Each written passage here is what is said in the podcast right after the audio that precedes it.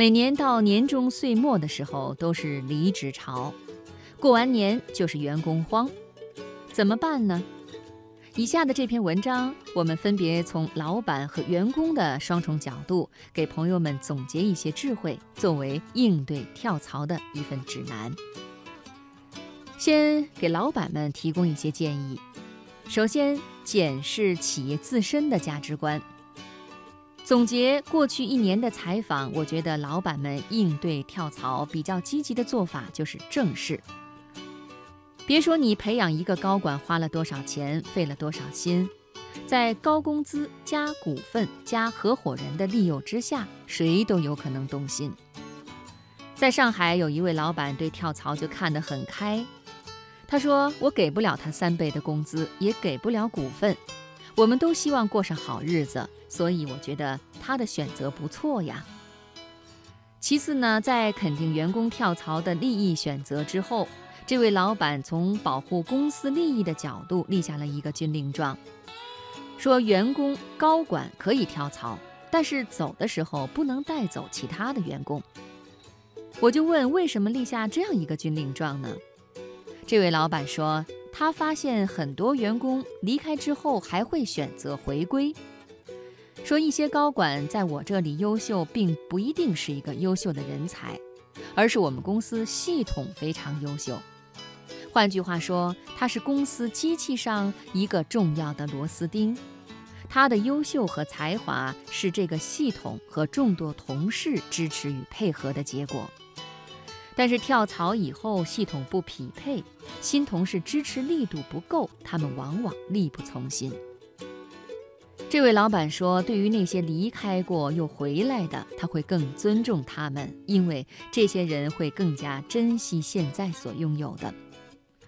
这让我想起曾经参加过的一个人力资源的年底报告会，他们发布的是高管的跳槽趋势。在报告中，这些高管跳槽首先看重的是价值观，其次才是薪水。一个企业的价值观是什么？我觉得这是老板们更加需要正视的问题。下面我们再给员工提供一些建议：要认清跳槽的两种真相。除了正视员工跳槽这件事情。其实也可以从另一个方面挽回这个事情的发生。当你的员工还没有提出辞职申请的时候，老板们最好先给员工普及一种价值观。当然，如果你是内心蠢蠢欲动的高管或者员工，下面这些建议对你更有用。最关键的就是要让员工正确评估自己。因为想辞职的人一般都认为自己怀才不遇，或者得不到正确的价值评估。但是这其中有两种可能的真相是员工可能没有意料到的：一个是不是公司不行，而是你太浮躁。马云在阿里巴巴内部网站发表过一封信，主要针对的是入职不满三年的员工，但很多观点对老员工也同样适用。在邮件中，马云再次强调了年轻人应该有感恩之心以及敬畏之心。马云告诫说，新员工不要一进公司就提批评性建议。公司其实缺的是把战略做出来的人，把 idea 变成现实的人，把批判变成建设性完善行动的人。第二个真相就是，公司可能确实不行了，但是你也高估自己了。一个公司的衰败最明显的特征就是多个核心岗位的人员离职，这些人的离开往往打击的是公司系统的战斗力。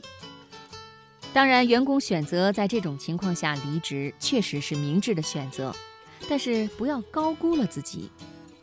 大公司的人跳槽，有的时候会自带光环。事实上，在一个公司里，每个人都可能是一个螺丝钉。厉害的不是个人，而是团队的协同作战能力。有趣的是，很多人往往高估自己，特别是高管。如果只盯着空许的高薪，很有可能踏空。比如一位高管跳槽到 A 公司，对方看中的是他在原公司里的经验，希望把这个经验带入到 A 公司。结果呢，这位高管在 A 公司苦心经营半年，效果并不好。A 公司一穷二白，从头搭建企业系统谈何容易呀？